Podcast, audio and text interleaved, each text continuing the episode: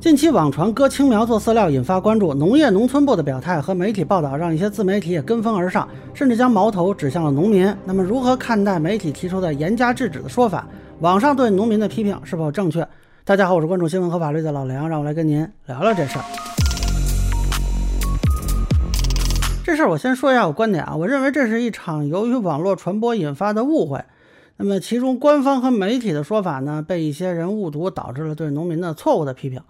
啊，可能很多人都看到了网上的一些报道啊，说有的地方的农民把未成熟的小麦当饲料出售，啊，有人就开始担心了，说这样会不会影响中国的粮食安全呢？其实小麦青苗去喂牛羊，这种行为极度的浪费，也不符合常理。啊，然后呢，农业农村部呢确实也有一个表态，说要全面排查各类毁麦情况。官方媒体呢纷纷发声啊，比如人民日报评论说要严查各类毁麦行为，经济日报这个更直接，说割青苗行为需加制止啊。你看他提到制止了嘛，这个用词就算是比较严厉了。啊，那么有的自媒体就开始从什么国际形势啊，到粮食安全呀，啊什么到甚至我看都要谈到人类发展的问题了。最后说批评啊这个农民短视。呃，首先说一下这个在法律上呢，这个农民呃在自己的地里种什么，什么时候种，什么时候收，这是他们自主行为。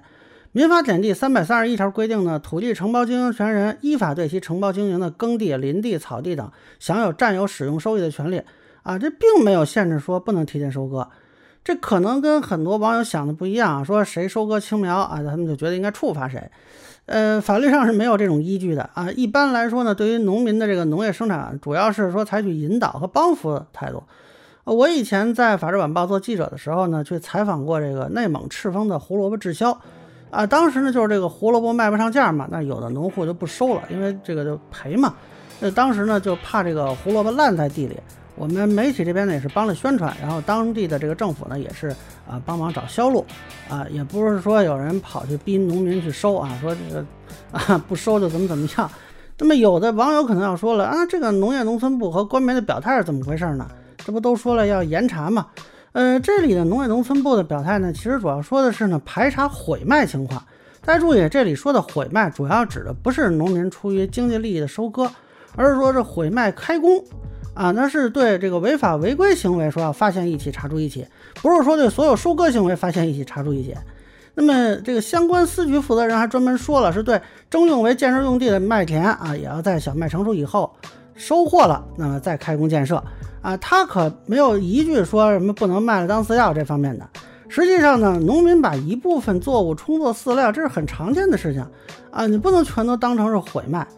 那么咱们再看《农民日报》的这篇啊，说收割青麦不应该下粮颗粒要归仓啊。我理解这个应该主要是给农民兄弟做提醒。这个记者呢是联系了一些在评论区想要说卖青苗的农户啊，并没有收购商联系他们。那么他们的解释呢，就是说这个青麦市场呢并不像短视频里渲染的那样红火，农民朋友们也要擦亮眼睛，不要被一些未经核实的信息忽悠啊。这篇文章最后也提到了解决方案，并不是说要去禁止农民收割。而说呢，各级政府要在这方面多出些实招硬招，努力保障种粮农民合理收益，让农民朋友们有增收致富的信心啊！这个说白了呢，还是用引导的手段。另外呢，咱们看《经济日报》这篇啊，割青苗行为虚假制止啊，那这个表达确实挺严厉，但是我觉得这个标题其实有点表达不清晰。这个作者呀，确实是认为这么收割青苗是不应该的，但是他给的解决方案呢，也是。要避免此类事件再次发生，还是要解决好农民增收和粮食安全的关系，健全农民种粮收益保障机制。我理解他说的这个不应该呢，指的是说这个现象不应该出现。所以呢，想要引起这个有关部门的重视，说到底呢，还是保障农民的利益，用引导的方式，而不是说粗暴制止。这恐怕跟一些人的猜测就不太一样啊。那实际上这这篇文章他自己也说了，小麦除了主要用作口粮外呢，还可以用来制作啤酒、白酒。替代玉米做饲料，如欧盟地区小麦是主要的饲料原料。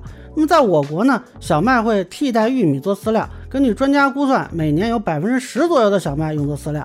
这个文章作者也没有认为这就是糟蹋粮食。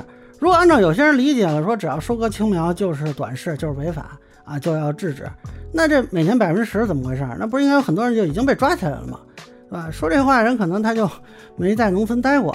你像我父母呢是北京知青，我小时候在陕西临潼县住过很多年，那片当时主要的是种的玉米和小麦啊。你如果采了人家的麦子，这个农民是要骂人的。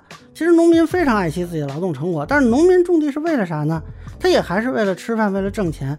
农民孩子要穿衣啊，农民老人看病要吃药，这个农民家里他也要有电器有家具，出门也想坐车啊，那不是靠嘴上说农粮食安全啊，然后他们的问题就解决了。所以普通农民出于经济目的选择种什么，种了什么时候收，这是人家的合法权利。说想要让粮食增产，保障粮食安全，你就要给政策呀，要不就是让卖熟麦有利可图，要不就是给饲料需求端更多别的供给，减少对青麦的需求。啊，现在有些人呢就特别喜欢拿一些大词儿绑架个体啊。如果按照为了粮食安全就可以强迫农民不许收割青麦，那我们是不是可以为了人口安全去强迫女性不许离婚、必须生孩子？为了房地产市场平稳，我们要强迫一下大学生买房子；为了开发大西北，咱们就强迫东南沿海的人都迁居过去。那现在不是都得靠政策引导吗？你给政策，那他们就愿意生孩子，就愿意买房子，就愿意迁居过去了吗？那么农民就这么倒霉是吧？卖点青苗就成了影响粮食安全的短视，他们不是也得靠政策引导才行吗？粮食颗粒归仓，保障国家粮食安全，需要相关部门与广大农民同心同德，共同守护。咋守护？农民付出了几个月的辛苦劳作，是对麦田的守护。而农业农村部部长唐仁健之前也说过，种粮农民能赚钱，国家粮食就安全，这也是守护。那其实农业农村部和官媒的表态，咱们看过来都是想说要靠引导。未来呢，我也是期待有新的惠农政策啊，让农民用脚投票，用麦子投票。嗯，以上呢就是我对收割青麦这件事儿的一个分析，个人浅见难免说了，也欢迎不同意见小伙伴在评论区和弹幕里给我留言。如果您觉得说的还有点意思，您可以关注我的账号老梁不郁闷，我会继续分享更多关于新闻和法律的观点。谢谢大家。